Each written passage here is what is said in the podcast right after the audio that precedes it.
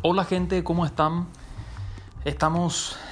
arrancando un nuevo episodio en donde vamos a seguir abordando asuntos que guardan relación con, con el manejo, el desarrollo y la motivación de las personas dentro de nuestro dentro de nuestro staff, dentro de nuestra organización. Decíamos que, eh, recapitulando un poquito la, base, digamos, a partir de la cual se van desprendiendo todas las ramificaciones de las situaciones generalmente se presentan en una organización, las tres grandes patologías de las empresas o los tres grandes grupos de problemas que afrontan generalmente las empresas u organizaciones encontramos a las patologías relacionadas a las ventas, a los, a los aspectos de la comercialización, encontrábamos la patología del ámbito financiero económico y encontrábamos la patología de los recursos humanos y la organización de nuestros equipos. Y decíamos de que este último es el más frecuente, es el más eh, presente en las organizaciones y por eso vamos abordando distintas estrategias para poder desde todos los flancos eh, poder contener, controlar y potenciar lógicamente la, cura, entre comillas, para esta patología. Entonces, vamos a estar hablando en este, en este episodio sobre mecanismos que podemos utilizar para motivar a las personas o para ganar un poder de persuasión eh, o, para ganar autoridad sobre las personas, que suele ser un, desafío para las, empresas, principalmente en sus estados iniciales, en donde suele sentirse por parte del, jefe, de la cabeza, del líder, del dueño, eh, eh, una, una suerte de frustración porque es como si fuera que sus palabras se las lleva el viento, como que no logran que las personas realmente tomen eh, eh, cartas en el asunto y, se empoderen con las actividades que, se les encomienda. Y todo recae siempre sobre el jefe, sobre la cabeza, etcétera, etcétera. Entonces, hay que entender de que existen dos grupos de motivaciones. Eh, que vamos a describir en este episodio que son las extrínsecas y las intrínsecas, ¿ok? Que bueno, por, el nombre ya podemos identificar de, cuál sería la diferencia entre, entre ambas. ¿okay? Las intrínsecas vendrían a ser aquellas motivaciones que se sienten ahí en el pechito, que se sienten dentro de nosotros como, como un sentimiento que aflora dentro de, dentro de nosotros, digo, dentro de las personas, dentro del, en este caso, dentro de los personales, de los colaboradores, de los funcionarios que trabajan dentro de nuestra organización. Y las motivaciones extrínsecas son todos aquellos factores externos que nosotros eh, metemos o, entregamos para que eso genere también una suerte de sensación de motivación. Ahora bien, ¿cuáles son las diferencias entre unas y otras? Aquellas motivaciones intrínsecas son las que decíamos que se generan dentro de la persona y generalmente guardan relación con un grado de satisfacción que sienten hacia la tarea que realizan, eh, un grado de empoderamiento, una, sintonía con los objetivos y con los valores dentro de nuestra organización. Eh, es, muy, es muy difícil que nosotros como, como empresa logremos ser atractivos entre comillas, para las personas que trabajan con nosotros si simplemente somos una entidad que busca el lucro. Las personas buscan aquella, aquella meta, eh, aquel, aquel, propósito que tiene la, la, empresa o la organización que, que eleva a la persona más allá de simplemente realizar una una actividad para ganarse el pan de cada día. Esto pareciera ser muy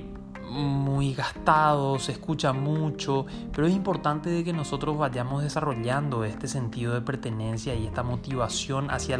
hacia los valores y hacia, el objetivo de nuestra organización.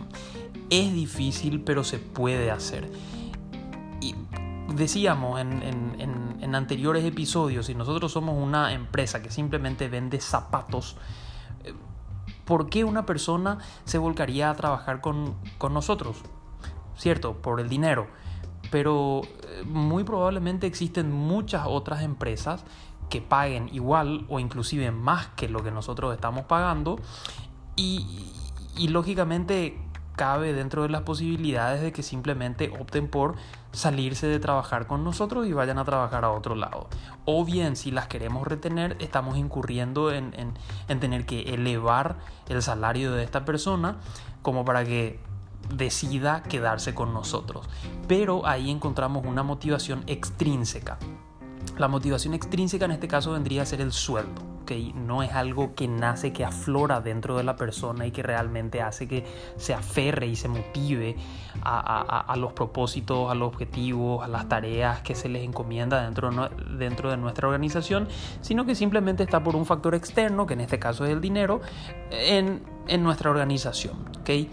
Entonces, volviendo al ejemplo de la empresa que vende zapatos, decíamos que si nosotros de alguna manera buscamos diferenciarnos de las demás empresas que venden zapatos o que venden cualquier otro artículo y trabajamos en conjunto con un grupo de mujeres que, deciden ser emprendedoras y le, le, impartimos capacitaciones para que ellas eh, tengan micronegocios que otra vez sean proveedoras de nuestra tienda de venta de zapatos y al mismo tiempo establecemos políticas de cuidado ambiental, etcétera, etcétera, se crea una suerte de ecosistema que eleva a la organización y también a las personas que trabajan dentro de él. Entonces,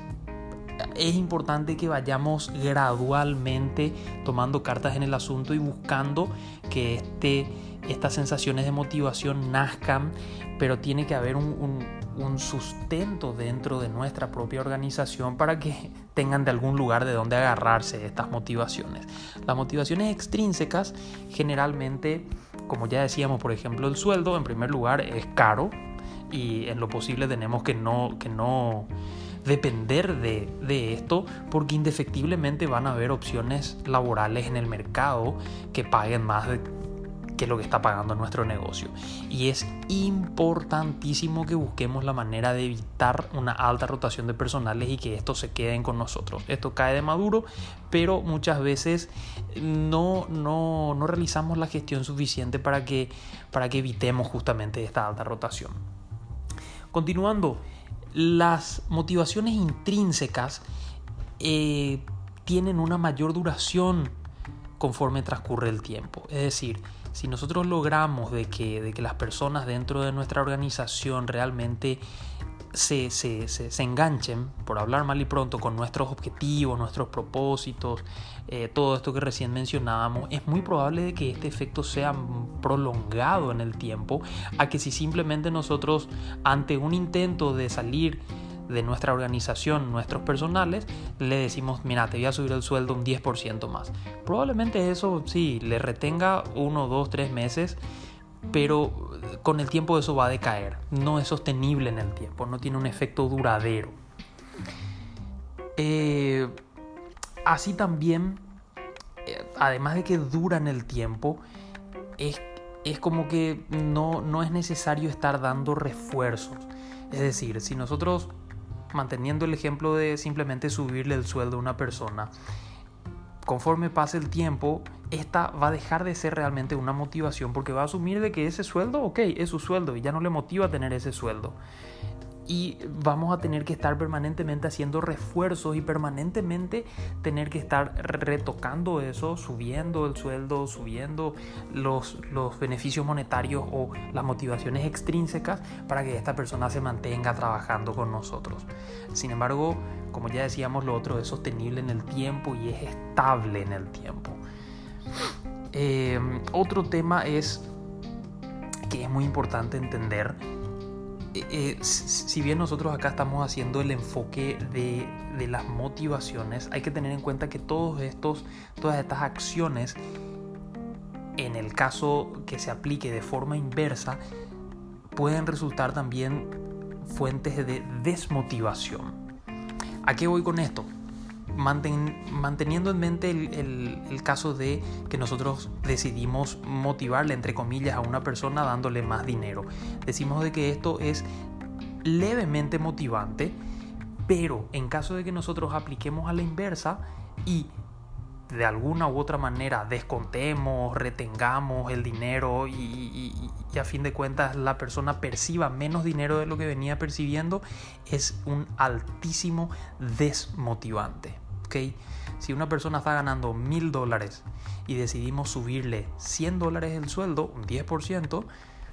eso va a tener un efecto motivante muy leve. Pero si la persona está ganando mil dólares y nosotros porque llegó tarde o porque hizo una macana decidimos descontarle 5 dólares, esa persona va a estar altamente desmotivada. Altamente desmotivada. Va a ser un golpe duro y fuerte. Entonces tenemos que entender de que dependiendo del sentido en el cual se aplican estas motivaciones, que también pueden ser desmotivaciones, tienen un efecto muy distinto. Motivan mucho, desmotivan poco y a la inversa. ¿okay? Eh, sucede esto, eh, sucedió hace un par, acá en Paraguay hace un par de años en donde eh, se había hecho un ajuste del sueldo mínimo a nivel nacional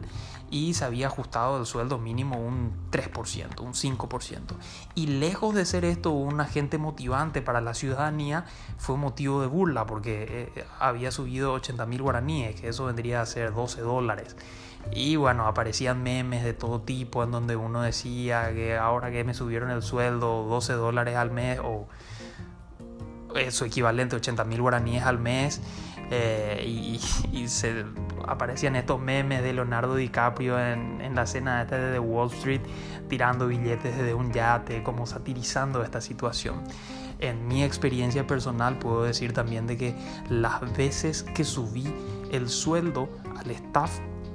que generalmente se hacen de forma periódica, una vez al año, ajustes salariales, lo último que recibí fueron agradecimientos. El 80% del plantel se se mantiene completamente eh, eh, indiferente a esta situación. Ni te agradece ni te, ni te dice nada. Y hay un alto porcentaje, un llamativo alto porcentaje que se queja. Porque lo primero que hace es decir, ¿por qué a mí se me subió lo mismo que a fulano si es que yo estoy hace más tiempo y él recién entró y yo siempre soy el que estoy haciendo tal o cual cosa? O sea,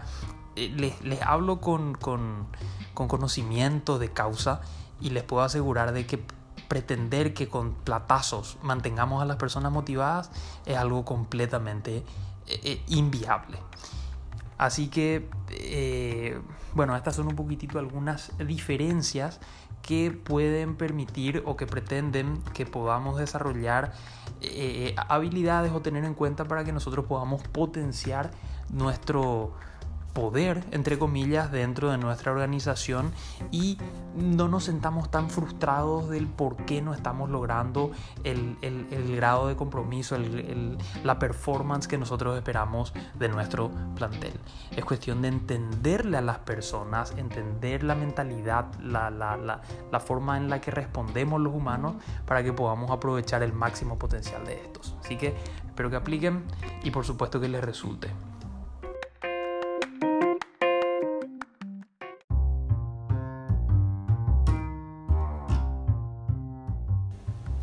Muy bien gente, continuamos con el, con el episodio del día de hoy, donde en esta segunda mitad vamos a estar abordando nuevamente una herramienta para lograr que como jefes, como líderes, como emprendedores, como dueños, como fundadores de empresas, emprendimientos, organizaciones, tengamos más poder, podamos eh, impartir órdenes y que nuestro equipo las obedezca o, que podamos materializar la forma en la que nosotros concebimos la organización, que podamos trasladar eso a, que, a, nuestra organización para que se ejecuten las, las tareas, las acciones de la manera en la que nosotros queremos, de la manera en la que nosotros las concebimos es un gran, decíamos que es un gran desafío y suele ser una gran frustración porque sentimos de que damos orden y tenemos que estar todo el tiempo dando órdenes, inclusive teniendo que recurrir a, medidas ya un poco más drásticas como sanciones, etcétera, etcétera, lo que resulta bastante desgastante y siempre estamos obteniendo resultados eh, mediocres o que no nos llenan completamente. Entonces, eh, estamos abocados a ir desarrollando o presentando distintas herramientas que lógicamente pueden y deben ser utilizadas en distintas ocasiones, de distintas maneras, según eh, cada, cada situación, pero la intención un poquito es ir mostrando este abanico de posibilidades. En la primera mitad de este episodio mencionábamos las motivaciones extrínsecas e intrínsecas, las características, en qué caso aplicar cada una de ellas, etcétera, etcétera. Eh, y bueno, en esta segunda mitad vamos a estar tocando un, una herramienta que es bastante interesante y que es nada más y nada menos que la cadena de mando. La cadena de mando ya mencionábamos en anteriores episodios de que es algo vendría a poder representarse como, como, el famoso organigrama en donde se establece quién es el jefe, quién es el subalterno, quién está a cargo de quién, cuál es el departamento, cuáles son las personas que dependen de este jefe, director, supervisor, gerente, etcétera, etcétera. El organigrama, ¿ok? La cadena de mando entonces y la formación de una estructura jerárquica permite tener bien estructurada la empresa, bien estructurada la organización, que veíamos que esto era algo muy positivo cuando buscamos ordenar eh, una, empresa que se encuentra, que se encuentra eh, desordenada y bueno, esto ayuda un poquitito al clima organizacional. Pero además de esto, tiene, tiene un elemento que potencia el hecho de que nosotros nos ubiquemos eh, eh, o que tengamos una estructura, una estructura jerárquica nos, nos potencia como líderes, como jefe, como autoridad, como, como el peso que tiene nuestra palabra o las órdenes que nosotros impartimos tienen un mucho mayor peso cuando existe esta, esta estructura jerárquica. ¿Y por qué hago este hincapié? Porque generalmente esta estructura jerárquica no existe en lo más mínimo en los emprendimientos, cosa que mencionábamos que era algo relativamente normal, pero normal cuando la empresa está en su etapa de nacimiento, en la etapa más incipiente. Luego lo natural y lo, positivo es que esto vaya migrando hacia una organización un poco más sofisticada y estructurada, pero hay empresas que no lo hacen, se quedan ahí estancadas y bueno, sucede eh, eh, eh, lo que se habló también ya del esto del micromanagement el micromanagement vendría a ser gerenciar hasta los últimos detalles de cada una de las acciones que las personas dentro de nuestra organización van a estar realizando. Eh, todo, absolutamente todo tiene que pasar por nosotros. Las personas automáticamente se recuestan en, este, en este jefe que aplica este, esta metodología del micromanagement y bueno, no tienen pienso, no son dueñas de los resultados, sino que simplemente ejecutan de forma mediocre una acción y al fin y al cabo es el, jefe el que va a intervenir en cada uno de los pasos, va a corregir todos los errores que se pudieran haber generado de, paso y, y, en simultáneo probablemente va a putear muchísimo, pero al fin y al cabo el resultado va a ser ese. Se le va a entregar un trabajo mediocre que este jefe va a tener que corregir él mismo para obtener un resultado bueno, un resultado aceptable. Esto fatiga muchísimo al jefe y directamente le quita el cerebro y el espíritu y el alma a todas las personas que trabajan con él. Entonces es algo que se tiene que evitar desde todo punto de vista, desde todo punto de vista. Pero en, en, en materia de lo que buscamos de ganar poder, me tocó ver y, entender de que esta cadena de mando también genera este incremento de, poder. Eh, creo que la mejor forma de hacerme explicar es dando un ejemplo de esto, eh, eh, que bueno, lo viví en carne propia en, el grupo empresarial en el que trabajamos. Como ya había mencionado en otros episodios, nosotros venimos, nuestra, nuestro grupo empresarial, nuestra familia del el ramo industrial. Eh, y bueno, la, la, unidad productiva más grande, la principal que tenemos, fue montada eh, en, sus, en sus inicios por, por mi padre, por, eh, por mi viejo, quien, bueno, lógicamente en esa etapa inicial era quien tenía que determinar dónde se iba a poner cada clavo, cada ladrillo, cada detalle hasta el más mínimo tenía que pasar por sus manos. Y eh, bueno, ya mencionamos todas las cuestiones que esto conlleva, pero en términos de poder, en términos de, de autoridad, era, era como que era una persona más que estaba ahí todo el día. Y bueno, venía y era, puta, ya viene de vuelta don fulano. Y, ya, ya pasaba a ser como que parte del paisaje, ya pasaba a ser como que algo del día a día, ya, ya dejaba de tener esa, esa figura de, de, realmente alguien que, que, que, que, tiene un peso, que, que tiene una jerarquía superior. Y era alguien que estaba ahí, lógicamente con una capacidad, con una habilidad, con una visión completamente diferente al resto, pero de tanto que estaba ahí todo el día, las personas tendían a verle como, como parte ya del, del paisaje, del equipo, de lo que tenías que tener ahí el día a día conforme fue pasando el tiempo, fuimos haciendo esta migración, crecimos, gracias a Dios, y gracias al, trabajo y al sacrificio, eh, creció la organización. Y bueno, hoy en día, entre mi viejo y esta última persona con la que él solía trabajar, hay como cinco escalones. Hay como cinco escalones. Y hoy él, o sea, mi viejo, pone un pie en la planta industrial y, absolutamente toda la planta industrial eh, eh, y todas las personas que trabajamos ahí tenemos un como que un, un aire de, tenemos que estar atentos al más mínimo detalle que diga, que comente o la, o la orden que, que, que mande, que eso se tiene que ejecutar. Y para lograr lo que antes tomaba un montón de puteadas, un montón de horas invertidas, un montón de, de, desgaste, hoy en día basta con que se diga esto se tiene que hacer acá. Y absolutamente toda la organización se mueve alineado a lo que, a lo que él dice por, porque ganó